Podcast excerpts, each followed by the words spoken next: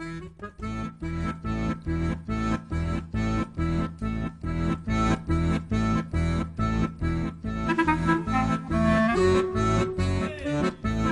le gars, Grissom 87. en vadrouille.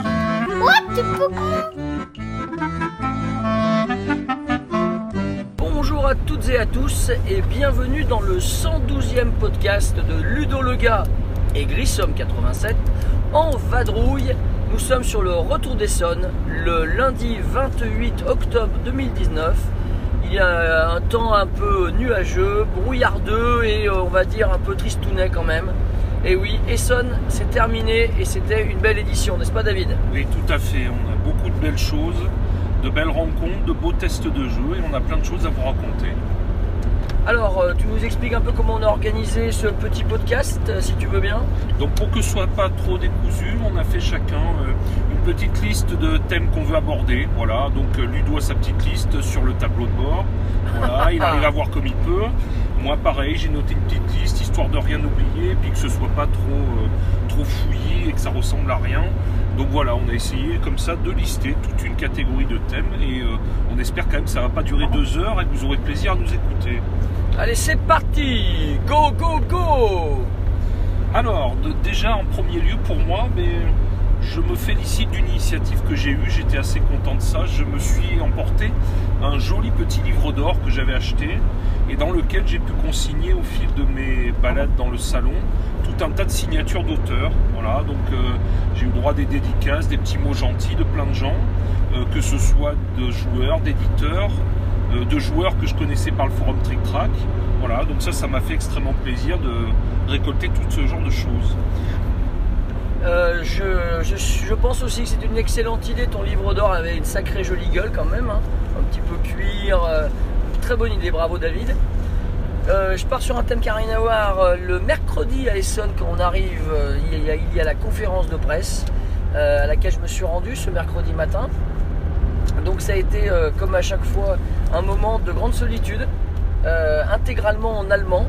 Dominique Metzler, la responsable du Spiel, euh, ne fait jamais euh, l'effort, je vais dire, de nous proposer quelques séquences en anglais. Et c'est vrai que c'est toujours assez difficile quand on est francophone et anglophone éventuellement de ne pas avoir ne serait-ce qu'un tout petit peu de moment de compréhension. Bon, par contre, la soupe aux champignons, qui cette année était à l'asperge, est fortement appréciée chaque année.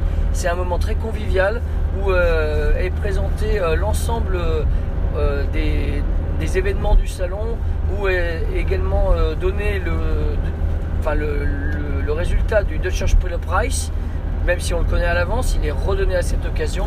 Et le euh, Inno Prize, donc ils ont également décerné le prix de l'innovation ludique. Euh, voilà, donc j'ai pas retenu exactement quel était le gagnant. Je sais qu'il y avait détective dans les- dans les sélectionnés. Et puis il y avait un jeu d'enfant, je crois que c'est celui-là qui a gagné, me semble-t-il. Voilà. Euh, J'ajouterais sur ce dernier point, concernant la conférence de presse, que cette année, les, organisateurs du Spiel ont modifié complètement euh, leur philosophie de remise de documents à la presse. Au lieu de remettre euh, le dossier de presse comme d'habitude et un gros catalogue de tous les stands, eh bien ce gros catalogue, assez mythique, hein, puisque depuis 2002 euh, j'y avais accès, ce gros catalogue n'est plus édité dorénavant et on a juste un, catalogue fin, euh, style magazine, qui est également donné à toutes les personnes euh, qui rentrent dans le salon d'Essonne. Alors pour entrer dans le vif du sujet concernant les jeux, je vais en fait faire peut-être une approche que j'ai notée chronologique, parce que j'ai noté un peu pour chaque jour ce que j'ai pu voir, tester, etc. Et donc je vais commencer par le stand des auteurs italiens euh, qui s'appelle Cranio Edition, où j'ai pu observer trois ou quatre jeux, dont un que je connaissais déjà avant de venir sur le salon. Donc tout d'abord Barrage, donc Barrage c'était issu d'un Kickstarter. Euh, j'ai eu la chance d'y jouer car un ami avait pledgé la campagne. Euh, sincèrement, c'est un jeu que je trouve abs- absolument génial. Où c'est très rare, je trouve, de plus en plus dans les jeux de gestion. Il y a un thème qui est extrêmement présent et une mécanique qui se met au service du thème. Et vraiment, là, on a quelque chose d'extrêmement réussi pour les joueurs euh, experts, on va dire. Sur ce même stand, on a euh, le jeu qui s'appelle Les Maîtres de la Renaissance, euh, si je fais la traduction, qui est une suite, entre guillemets, du grand classique de cet éditeur Lorenzo le Magnifique. Je ne l'ai pas testé personnellement, il y avait beaucoup de monde, mais une personne de mon groupe qui a eu accès a testé, a trouvé le système de boulier avec des ressources relativement astucieux et m'a expliqué que ça pouvait tout à fait ne pas doublonner avec son glorieux aîné. Donc euh, probablement un achat futur pour moi. Je relais un peu David. Euh, Donc moi je souhaitais parler un petit peu des jeux du Docteur Knizia. Euh, lors du podcast que nous avions fait euh, sur la route euh, à l'aller, euh, j'avais dit qu'il y avait beaucoup de jeux de Knizia qui sortaient que je comptais bien rentrer avec. Alors au final, effectivement, euh, le Docteur Knizia nous a gratifié déjà de deux euh, probables petites pépites ludiques, à savoir Babylonia chez Ludonova, donc une sorte de retravail du jeu euh, Samouraï qui avait été un grand succès dans les années, je crois, fin 90. 98 me semble-t-il, Euh, et donc avec un look mésopotamien, donc on pourrait presque croire qu'on est dans du Euphrates Tigris, mais non. Et le deuxième jeu euh, qui était très attendu, c'était Yellow euh, and Yangtze, et c'est celui-là sorti chez Matago en français, qui effectivement reprend les principes de Fratum Tigris avec des cases hexagonales. Donc ces deux jeux-là sont rentrés dans ma besace. Au contraire de Aristocratie, un jeu qui était également attendu chez TMG. Euh, mais là, il ne faut pas pousser hein, entre le prix du jeu très élevé et euh, le, look du matériel absolument hideux. Je n'ai pas d'autres mots. Je me suis même pas penché sur la règle. Enfin, j'ai pris un autre jeu de Knizia euh, que je voulais à tout prix rapporter, le jeu Chartae, un jeu minimaliste avec 9 tuiles. Je finis sur le stand Cranio avec deux jeux que j'ai repérés et que j'ai récupérés. Euh, donc euh, l'extension pour Newton, donc Newton qui est un jeu que j'avais vraiment adoré, euh, qui était sorti à Essen de l'année dernière. Donc il y a une petite extension de nouvelles tuiles. Non, bêtise, pardon, le deuxième dont je voulais parler, je ne l'ai pas pris, mais il m'intrigue énormément. C'est un jeu qui s'appelle, c'est une espèce de mystery box où le contenant, c'est-à-dire la boîte, est fait partie intégrante du gameplay. Et vous avez un petit système de lampes, n'est-ce pas, qui vont permettre d'éclairer à l'intérieur de la boîte et une application sur le téléphone. Donc j'ai trouvé ça assez intrigant, je dois dire. Pas eu le temps de tester, ce stand était tout en plein, mais je dois dire que ça a attiré mon regard. Dernier jeu italien, on n'est pas sur le stand de Cranio, c'était chez Board and Dice en VO et en français chez Pixie. Trismégiste, euh, la formule ultime, jeu sur l'alchimie. Alors on a fait, j'ai fait un début de partie avec deux de mes camarades. On a joué, oui, effectivement, à peu près un gros tiers de partie. C'est intéressant, je pense que je vais bien aimer, mais concrètement, attention, c'est du costaud. Dans le genre jeu italien, je pense même que c'est l'un des plus costauds auxquels il m'a été donné de jouer. Je suis désolé David de t'avoir coupé il y a quelques instants, je croyais que tu avais terminé. C'est bon maintenant, je peux reprendre le fil Il n'y a pas de souci, vas-y, je, Dankeschön. je t'en prie. Donc euh, les jeux de Team Flowers, vous savez que je suis un grand amateur de Borgol Bros. Et donc euh, effectivement il me tardait d'aller voir son, stand. Alors on a tourné, tourné dessus, mais il était arrivé un peu en retard euh, sur le salon. Enfin, lorsque nous avons pu y passer après la conférence de presse, on s'est aperçu qu'effectivement il n'était toujours pas là. Mais les États-Unis, c'est pas juste à côté. Donc Team Flowers, euh, qu'est-ce qu'il nous a proposé de beau cette année? Eh bien il a proposé un jeu qui s'appelle Sabotage. Donc un- une énorme boîte, hein. On a une boîte qui dépasse Tapestry en taille, pas en épaisseur mais en, taille de boîte. On n'est pas loin du Black Angel de, de chez Pearl Games en- au niveau de, la taille.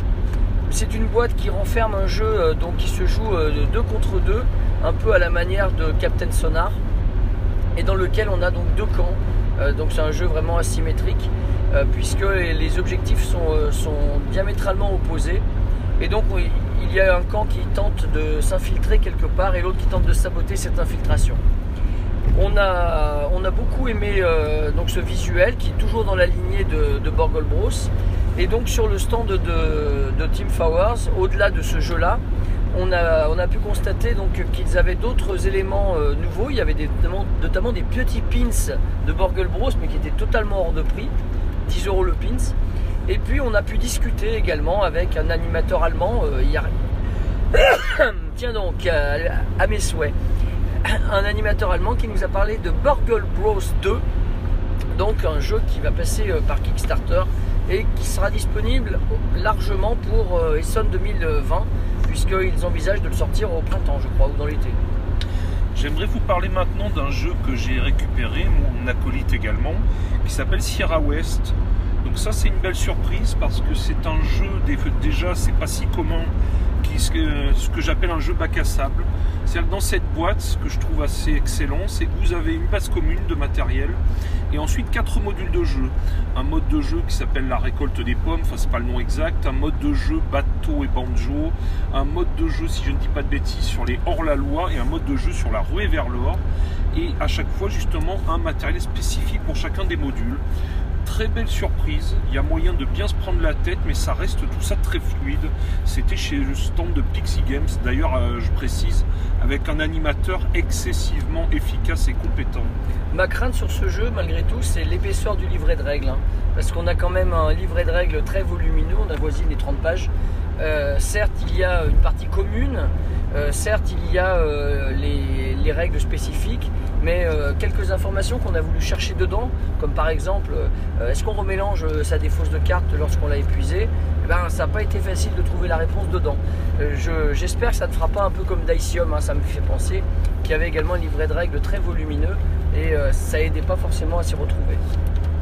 Un autre jeu que je voudrais mettre en lumière, on a eu la chance de faire une partie entière sur le salon, c'est le jeu de Friedemann Friese, Fast Lost, euh, en anglais ou Faultier, je ne sais pas comment on prononce en allemand. Faultier. Donc il reprend le principe en fait d'une course de paresseux.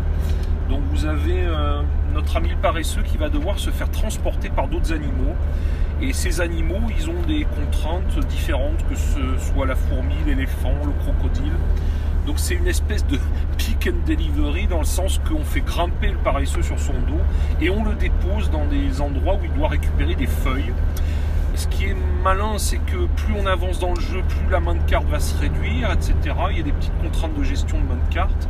Et c'est tout à fait rafraîchissant. C'est un joli petit jeu, vraiment euh, très frais, avec de belles illustrations, un beau petit matériel. Ça a été pour moi une excellente surprise et je pense que ce serait le jeu parfait pour des gens qui aiment jouer avec leurs enfants. Je parle d'enfants 8, 9, 10, 12 ans. Vraiment euh, une excellente surprise. Oui, quand tu parles de pick delivery, en fait, on aide nous-mêmes la marchandise dans ce jeu. C'est assez original, effectivement. Je poursuis euh, l'exposé un peu de notre parcours. Euh, moi, ce qui m'a marqué cette année, c'est aussi la présence quand même de plus en plus forte des, jeux espagnols, des éditeurs espagnols. On a, on a, remarqué qu'il y avait un immense stand donc de jeux espagnols qui regroupait plusieurs éditeurs un petit peu comme le village français qu'on a, un, petit peu comme euh, euh, le village français, pardon, je n'ai pas expliqué, mais on va dire il y a tout un groupe avec Blue Cocker, Notes Publishing, Blam, euh, j'en passe et des meilleurs. Et eh bien les Espagnols, ils ont repris un peu ce principe avec un, stand uniquement avec des jeux de compagnie espagnoles. Alors ça me fait penser un peu à la, propagation des éditeurs français à Essonne il y a plus de 10 ans 15 ans même maintenant, et qui se sont implantés de plus en plus et qui ont monté justement euh, ce style de, stand. Et il faut bien reconnaître que les jeux espagnols aujourd'hui euh, sont de plus en plus présents, de qualité euh, vraiment grandissante. On a eu l'occasion de jouer à notamment The Origin of Species, un jeu espagnol de toute beauté édité par Montabor, très intéressant aussi au niveau du mécanisme, même si la lisibilité n'est pas forcément encore là, un petit peu d'ergonomie supplémentaire aurait été apprécié. Et on a, moi j'ai rapporté d'autres boîtes, hein. je pense à 24 heures de chez Zacatrus par exemple. Euh, et alors euh, il y a un jeu qui s'appelle Fistful of Meeples, euh, alors c'est chez Final Frontier Games. Je croyais que c'était un éditeur espagnol, on m'a dit qu'il était macédonien. J'avoue ne pas avoir eu le temps de chercher. Mais en tout cas, The Fistful of Meeples, c'est une grande réussite, un mélange d'awalé et de placement d'ouvriers dans un thème de Far West. Je voudrais vous parler maintenant de deux stands, en fait les stands des éditeurs belges, pour parler à la fois des jeux et de l'ambiance. Euh, dire tout d'abord que c'est probablement les stands où on est le mieux reçu sur le salon, en particulier le stand de gag avec euh, Étienne Esproman, Fabrice euh, et Fred et les animateurs hyper sympathiques. vous faire remarquer la beauté exceptionnelle du stand de Bruxelles, vraiment avec des panoramas en arrière-plan qui étaient de toute beauté. souligner également concernant Bruxelles justement le côté malin du bundle pack qui a été proposé puisque c'était le jeu un mannequin piece en métal de très belle qualité, une carte optionnelle et surtout un magnifique playmat en néoprène.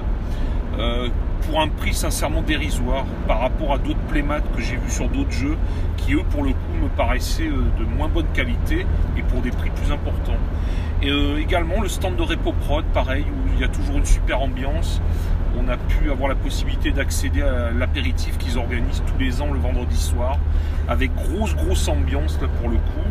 Et euh, donc la thématisation d'un jeu qui avait eu un grand succès, qui en a toujours, Ghost Stories, qui a été rethématisé sur un thème médiéval fantastique et un peu relooké, simplifié au niveau des règles.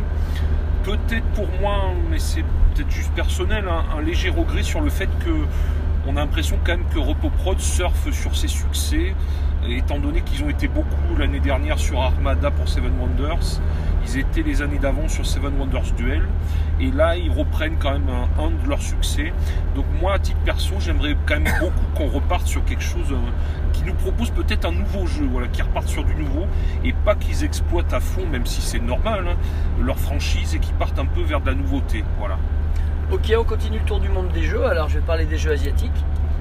Euh, donc euh, cette année, encore une fois, plein plein d'éditeurs asiatiques étaient présents au salon, euh, particulièrement dans les halls 4, 5, parce que c'est des halls qui sont les plus diversifiés et on retrouve effectivement toutes ces, nationalités, japonais, chinois, coréens, on les retrouve dans le hall 5 et dans le hall 4 et c'est un vrai plaisir chaque fois. Parmi les jeux qu'on a pu voir, je ne vais pas en faire un détail maintenant, mais euh, on a trouvé que la qualité, euh, la qualité euh, vraiment est de plus en plus au rendez-vous. Je pense à des jeux comme Formosati ou Dadao Cheng par exemple, édités tous les deux par Soso Games et vendus chez, chez TBD. merci. donc voilà, qualité de jeu, mais de plus en plus d'exemplaires aussi parce qu'on a l'habitude que les éditeurs asiatiques n'aient plus rien dans les cartons à la fin du salon voire même qu'ils n'aient à vendre que leurs euh, euh, produits euh, qui ont été réservés par, et payés par, par les joueurs qui avaient précommandé. Et cette fois, c'est pas exactement le cas. Il faut bien reconnaître que notamment TBD avait encore pas mal de boîtes le dimanche soir, à l'exception de Formosati qui était sold out. Mais les autres jeux ont été présents jusqu'au bout. Et je n'ai discuté avec Smooks, le responsable du site, et il me disait que c'était normal parce qu'en fait, euh, ils amènent plus de jeux pour en laisser à leurs distributeurs allemands euh, les choses qui resteront en, fin de salon. Donc voilà un petit peu. Il y avait chez également euh, Mandu Games. moi, j'ai remarqué un jeu assez saisissant que Sanjuro, l'un de nos compagnons d'échappée à Essen, nous a présenté l'autre jour. Un jeu à la, vraiment stupide avec des brochettes de sushi qu'on réalise. Et ça, c'était un grand, grand moment. Et ils avaient aussi Queens, un jeu de Bruno Catala qui, est sorti sur le salon d'Essonne. Donc on est quand même sur, euh, euh, des sorties euh, non négligeables chez un éditeur et qui va maintenant donc être distribué en France. Juste pour finir sur les jeux asiatiques, le jeu que nous avons testé sur le salon, Kingdom of Midag, avec un joli univers animalier, un jeu très frais avec des mécaniques très fluide et légère. On a pris un vrai plaisir et d'autant plus avec un auteur extrêmement gentil et disponible.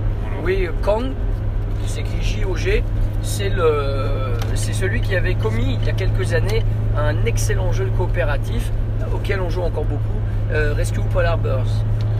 Je voulais vous parler maintenant un petit peu de l'esthétique de certains stands on est toujours frappé. Euh, là, c'est même pas euh, forcément sur la qualité des jeux que j'ai pas forcément testé, mais sur l'effort qui est fait pour mettre euh, les stands en valeur et des stands d'une beauté parfois assez saisissante.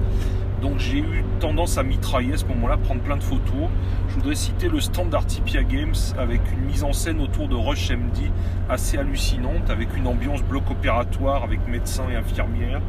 Je voudrais citer le, stand d'Ishtar avec une ambiance orientalisante, pardon, avec des espèces de poufs et des décors des mille et une.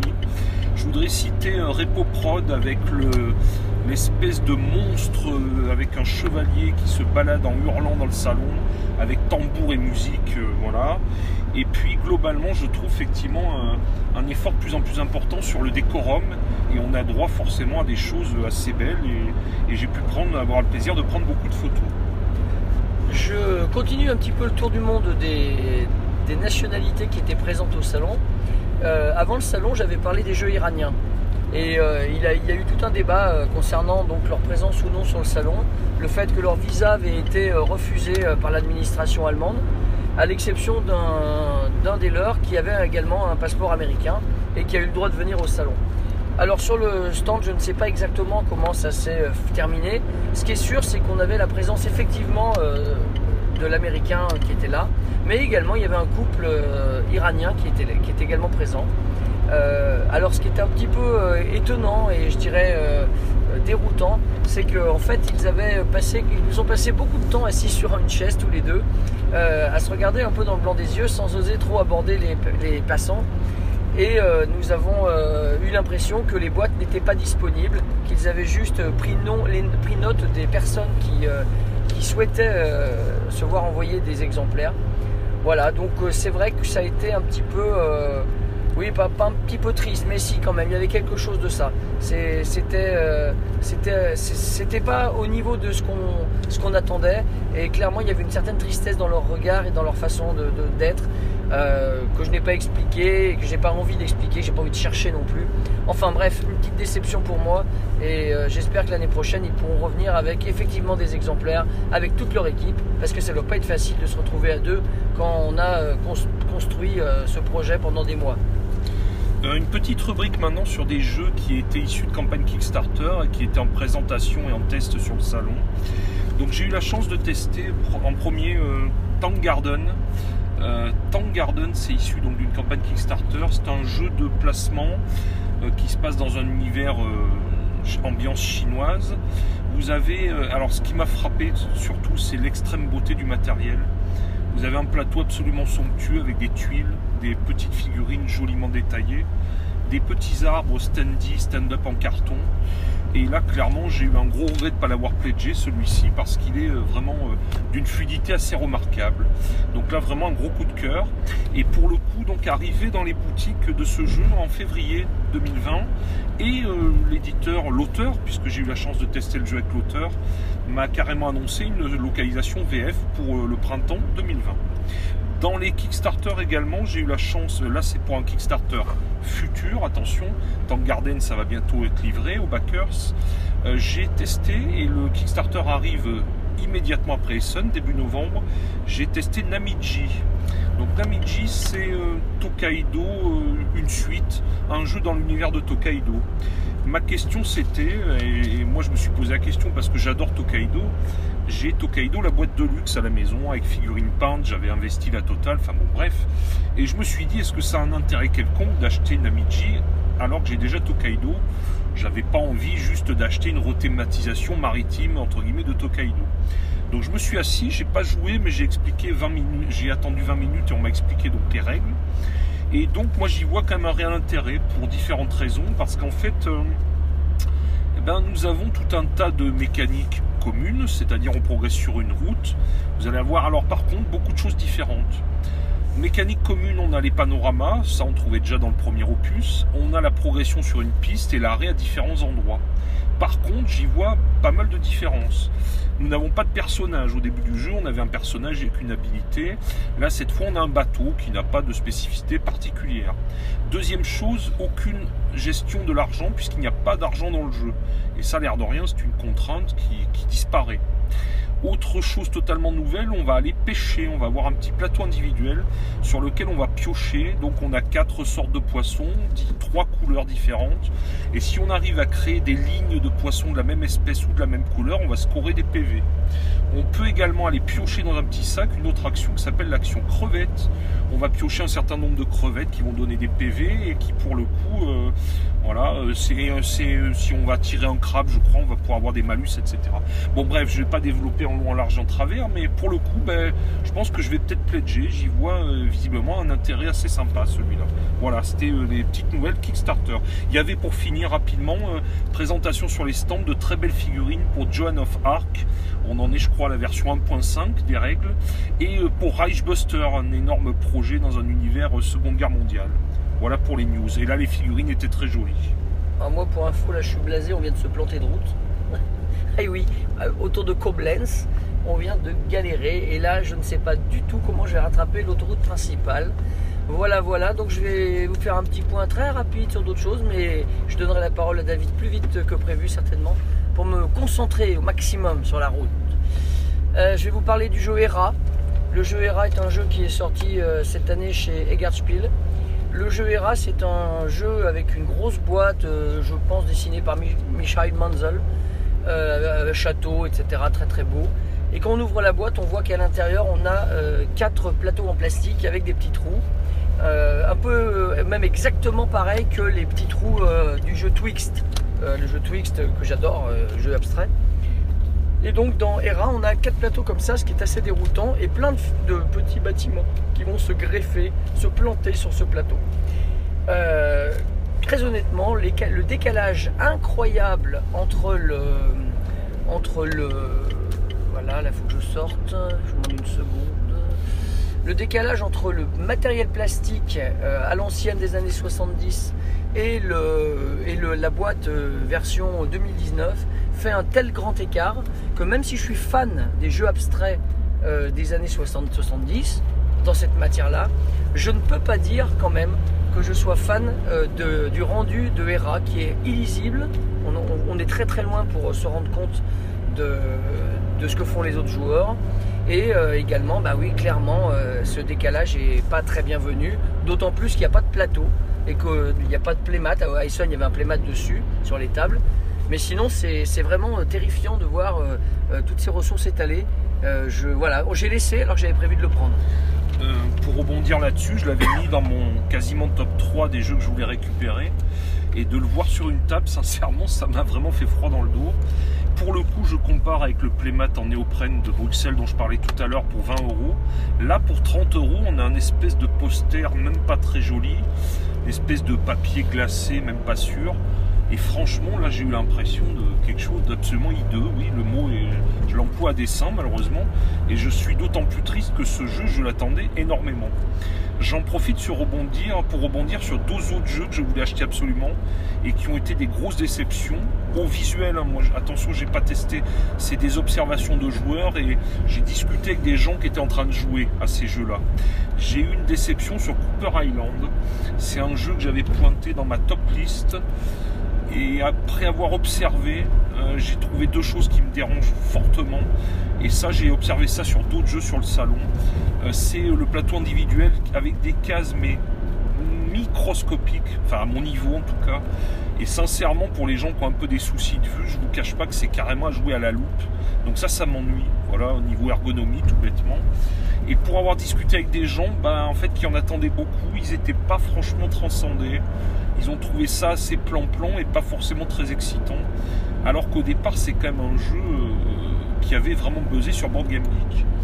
Un autre, là c'est plus une déception, mais tout ça, ça pourra se discuter éventuellement, peut-être très bientôt d'ailleurs. Euh, c'est sur Maracaibo. Euh, c'est pas sur le jeu en lui-même. Moi, le jeu, je n'ai pas testé. J'ai vu des gens, j'ai discuté deux minutes avec des gens. C'est plus voilà sur le côté. là, on est sur un jeu moi j'ai tiqué, alors voilà, on en reparlera sur le fait qu'il coûte 65 euros. Donc là, pour moi, un cube en bois à ce prix-là, voilà, il va y avoir matière à discuter. Il se trouve qu'Alexandre Pfister, forcément, il est à la mode. Il a fait des hits là, dernièrement, euh, Great Western Trail, Mombasa. Ça n'augure en rien de la qualité du jeu. Hein. C'est peut-être un jeu exceptionnel, mais pour moi, on se heurte à ce que j'appelle moi mon plafond psychologique. Voilà, et on aura l'occasion d'en reparler. Je vous parle rapidement de l'éditeur Bellwether Games qui l'année dernière avait apporté très très très peu de boîtes, donc trop peu de boîtes euh, du jeu de golf euh, euh, Tabletop Golf, qui était vraiment un ovni ludique. Et bien cette année, ils ont sorti un nouveau jeu qui s'appelle Fresh Waterfly. mais à la différence de l'année dernière, ils sont venus avec plein de boîtes mais pas uniquement pour ceux qui avaient euh, commandé le jeu à l'avance. Ils sont venus avec plein de boîtes et ils n'ont pas du tout fait sold out. Donc euh, voilà, j'ai été très surpris. Moi, je m'attendais à ce que ce soit une vraie rareté, et en fait, pas du tout. Et je l'ai vu dans pas mal de sacs de, joueurs qu'on a pu croiser dans les allées. Un jeu sur la pêche euh, avec une part assumée de hasard évidemment, mais quand même un jeu très riche au niveau de son, au niveau de son mécanisme. On a un moulinet, enfin bref, je vous fais pas le détail. Ça sera relaté dans quelques temps sur mon site. Je voulais vous parler, euh, j'en ai un peu parlé tout à l'heure quand j'ai parlé de Namiji, des suites 2. Alors j'ai en particulier deux exemples. Donc euh, Namiji, Tokaido, je ne vais pas en reparler. J'ai euh, Rush MD. Donc Rush MD chez Artipia Games, c'est issu d'une campagne Kickstarter. ça reprend le principe des sabliers qui avait déjà dans Kitchen Rush, qui a, été un gros succès. Pareil quand il a été localisé par Gag. gros succès Kitchen Rush, mais du coup je me suis dit quel intérêt d'acheter en, gros le même jeu dans un univers hospitalier. Donc je me suis posé, j'ai regardé tout ça. Bah, en gros, malgré tout, l'impression que j'ai eue, c'est que, mis à part deux trois manipulations, c'est-à-dire une petite seringue pour faire je sais pas trop quoi, et une petite pince pour attraper des éléments de corps humain, enfin des espèces de salles comme ça pouvait se faire dans Kitchen Rush, je dois être honnête, j'ai pas forcément vu le gros intérêt à prendre celui-là, alors que j'en avais envie au départ. Euh, également, un autre jeu qui là m'a cruellement déçu, suite 2, c'est Kingsburg The Dice Game. Bon, déjà, je trouvais ça comique qu'on fasse le Dice Game d'un Dice Game, parce qu'à la base, c'est un jeu de dés.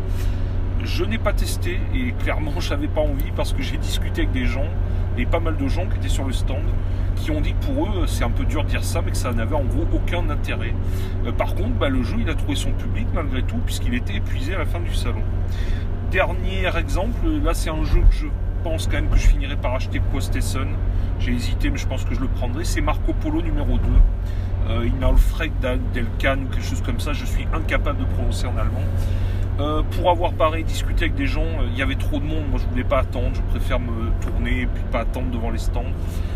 Euh, les gens m'ont dit que ça avait quand même un réel intérêt. En fait, euh, ça exploite beaucoup plus la mécanique du voyage que dans le premier opus. Justement, le voyage est un peu facilité. On va avoir des liaisons verticales alors qu'avant elles n'étaient qu'horizontales. On va être plus ou moins obligé de voyager pour récupérer des contrats et ça, ça change beaucoup la dynamique du jeu. J'ai hésité parce que effectivement j'adore le premier opus, mais il ne sort pas non plus toutes les semaines chez moi mais je pense que voilà, c'est le genre de jeu pour lequel je craquerai. Il est absolument magnifique, sincèrement. Et les gens euh, ont dit, en gros, avec ceux avec qui j'ai parlé, qu'il y avait quand même euh, facilement 60 à 70% de nouvelles choses dans cette boîte. Donc je pense pour le coup, autant Rush MD, ça sera non, autant Marco Polo, je pense qu'il y a un réel intérêt. Bon alors moi j'ai trois, trois derniers grands thèmes à aborder. David, t'en as combien encore? Dis-nous. Moi j'ai encore à vous parler de deux, trois grands, deux grands thèmes et un petit thème, on va dire. Ok, alors moi j'attaque. Alors je continue avec un petit thème euh, qui est plutôt personnel, mais qui doit pouvoir aussi euh, se, comment on va dire, euh, expliquer peut-être d'autres, en tout cas peut intéresser du monde. Voilà, excusez-moi, je bafouille, mais je tourne dans Koblenz et c'est pas très facile. oui, je vais vous parler de prototypes de jeux.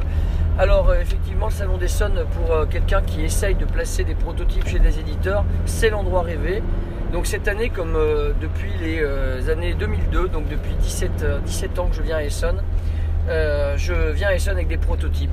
Alors des prototypes que je prends la peine de peaufiner toute l'année, des prototypes que j'essaye d'améliorer, de tester, etc et qu'il me plaît de présenter à des éditeurs en fonction de leur cible de joueurs, en fonction de leur gamme de jeux, alors des fois on se trompe, hein, bien sûr, mais voilà, d'année en année, euh, les rendez-vous euh, sont, toujours riches. Et euh, parfois un éditeur va prendre tel ou tel jeu en disant je, le, je le testerai avec, mon, avec ma team et puis avec un groupe de joueurs élargi, etc. etc. Alors cette année j'avais ciblé deux types de prototypes plutôt. J'avais ciblé les prototypes de jeux pour enfants et puis les prototypes de jeux abstraits. Donc bah, ça s'est plutôt, plutôt bien passé. Euh, voilà, il y a des jeux abstraits que j'ai présentés à quelques éditeurs, euh, dont certains euh, pourraient peut-être aller plus loin que simplement la présentation du jeu et la conservation du prototype. Et puis jeu pour enfants, pareil, un exemplaire qui a été conservé par, par un éditeur. Voilà, je ne vais pas plus loin dans la description, hein, c'est assez personnel et puis rien n'est signé pour l'instant. Et voilà, juste pour dire que les rendez-vous prototypes, ça se prépare depuis longtemps, ça se fait pas au dernier moment dans les 5 jours qui précèdent Essonne. Je rebondis justement, j'en profite que lui doit parler des prototypes pour dire que ce qui a pour moi un grand intérêt à Essen en, surfant, en se promenant surtout dans les derniers halls, halls 5 et 6, c'est tout ce qu'on va trouver au niveau du matériel pour les jeux. Et ça, j'adore Essen pour ça. C'est des stands où on va trouver des dés par pelleté de toutes les couleurs, de toutes les formes. C'est des stands où on va trouver des rangements pour les jeux, des organisateurs.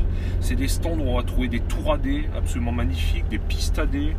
Euh, des euh, Maples, euh, le stand Spill Material par exemple, des t-shirts. Voilà, j'ai eu la chance d'en ramener là deux de toute beauté avec des jolis noms de jeux, etc. Donc ça c'est vraiment intéressant pour celui justement qui fabrique, qui tente de faire des prototypes, etc. Voilà, ça c'est aussi un des intérêts des scènes, c'est tous les à côté, tout le matériel, tout ce qu'on peut trouver pour remplir des petites boîtes. Voilà, parce qu'il y a aussi les stands avec les sachets zip, les boîtes de rangement diverses et variées.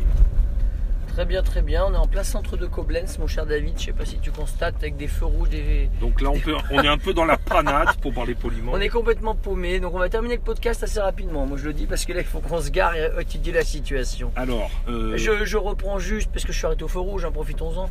Euh, je, je vais vous parler de Martin Wallace. Martin Wallace euh, d'Australie, bien sûr. Maintenant, il est plus de Nouvelle-Zélande et encore moins d'Angleterre. Martin Wallace est venu d'Australie comme euh, chaque année, mais avec une grosse originalité, puisque cette fois il n'était pas présent en tant qu'auteur en train de sillonner les allées pour euh, trouver des éditeurs. Il était encore moins présent en tant qu'éditeur avec un stand où il présenterait des, des nouveautés. Non, non, non, Martin Wallace a loué un stand pour présenter ses jeux, ses prototypes aux éditeurs. Ça, je l'avais jamais vu à Essen. Je trouve ça euh, assez incroyable quand même euh, qu'il ait pu euh, faire adopter cette démarche. Et finalement, Martin Wallace, donc j'ai eu l'occasion de, de parler avec lui un grand moment. Et c'est toujours aussi enrichissant. Et il avait deux prototypes principaux à présenter.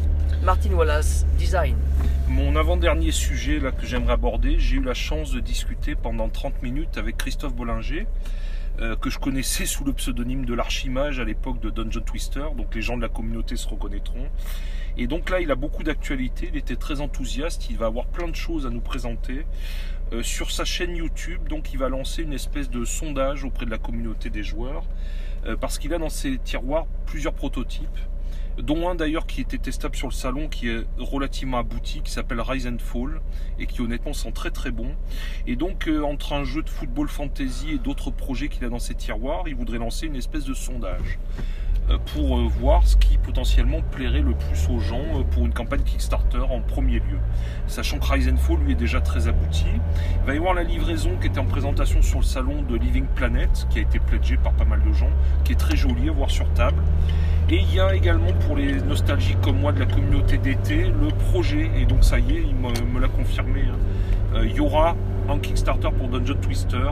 Alors il sait pas quand, voilà, mais il m'a dit ça et là pour le coup il m'a vendu du rêve. Donc euh, une actualité assez chargée pour lui et donc beaucoup de choses. euh, Et donc euh, voilà, pour les fans de DT principalement, une grosse nouvelle avec ce futur Kickstarter. Mon dernier sujet que j'avais anticipé, lorsque vous avez une accréditation presse à Essen, vous recevez trois fois un petit document de quelques pages qui vous présente le programme d'Essen en avance. Donc on en reçoit un au fin de printemps, un courant été juste avant le salon. Et dans le dernier document, il apparaissait que dans le hall 6 allait venir une personnalité du monde ludique, euh, une telle personnalité que je ne pouvais pas manquer ça. Et donc le vendredi euh, fin d'après-midi, j'ai été rencontré dans le hall 6 le très grand Ian Livingstone. Ian Livingstone, c'est le co-auteur de la plupart des livres dont vous êtes le héros. Euh, une collection avec Steve Jackson, bien sûr, euh, les, défis, fantastiques. Et donc, euh, Ian Livingstone était à Essen pour avoir parlé avec lui pendant, un bon petit moment, pour avoir fait dédicacer mon livre dont vous êtes le héros numéro 1, bien sûr, Le sorcier de la montagne de feu, que j'avais emporté avec moi euh, depuis euh, mon domicile, et pour avoir après acheté son livre, donc euh, 8000 ans de jeu, euh, eh bien, je dois vous dire que ça a été un grand moment d'Essonne pour moi. Et il m'a appris d'ailleurs que Steve Jackson n'était pas là. Je lui avais posé la question, bien entendu. Et que ça faisait même 25 ans qu'il n'avait pas remis les pieds à Essonne. Donc voilà, juste le petit clin d'œil euh, à euh, Monsieur Livingstone. Dernier sujet, euh, j'ai gardé ça pareil pour la fin parce que il y avait pas mal à dire et c'est un stand qui a connu un gros succès sur le salon. C'est vous parler de Matago et donc des jeux qu'il y avait sur le stand de Matago, l'éditeur français. Euh, donc Matago, il y avait une grosse représentation avec énormément de tables de Paris New Eden, voilà, qui est leur grosse sortie de cette année euh, pour eux personnellement. Donc énormément de tables, voilà. Je, honnêtement, j'ai pas testé, euh, le thème, euh, le thème me faisait très envie. Ça, c'est un jeu que j'avais pointé, donc euh, voilà. Et visiblement, ça, a eu l'air de bien marcher. Les tables ne désemplissaient pas.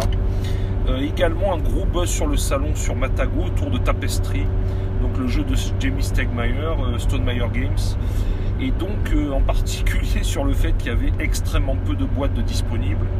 Euh, L'auteur lui-même, Jamie Stegmaier, nous a expliqué venant livrer euh, 10 boîtes pour la version française à vendre pour le lendemain et entre 20, 30 ou 40 maximum boîtes anglaises par jour. Autant dire que le stand ouvrant à 10h, à 10h15 voire 10h20, euh, le jeu était sold out euh, tous les jours en fait.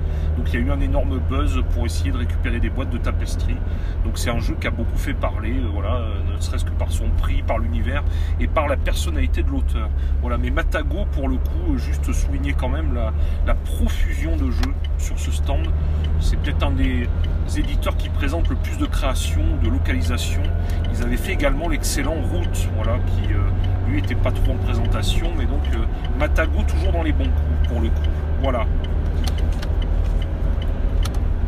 Est-ce qu'on a fait le tour, mon cher David Ben, j'ai l'impression qu'on a dit beaucoup de choses, effectivement. On va peut-être pouvoir conclure. Pour le coup, je vais laisser, euh, je vais laisser le patron conclure à ma place. Merci. Moi, je vous dis au revoir, à très bientôt pour un nouveau pod. Et puis, euh, salut les Ludo. hein. Eh bien voilà, merci David. On a passé euh, une super semaine en Allemagne. Euh, on espère que ce petit podcast et l'ensemble des portraits de joueurs que vous avez commencé à découvrir, euh, ça vous plaît, voilà, que vous avez envie de nous écouter encore. Euh, il y aura des parties, il y en a déjà eu, euh, qui ont été jouées sur le salon et jouées à le- à l'endroit où on dormait. Donc on a passé vraiment de super moments et on espère maintenant que vous saurez aussi de temps en temps nous mettre un petit commentaire, c'est tellement peu par rapport à l'engagement, la motivation qu'on a et ça fait toujours, toujours, toujours plaisir. Je vous donne rendez-vous dans le podcast suivant, le podcast numéro 113 et vous aurez donc dans les quatre podcasts à venir, eh bien, de magnifiques portraits de joueurs. Oh oui, typiquement. et eh bien là-dessus, bonne partie.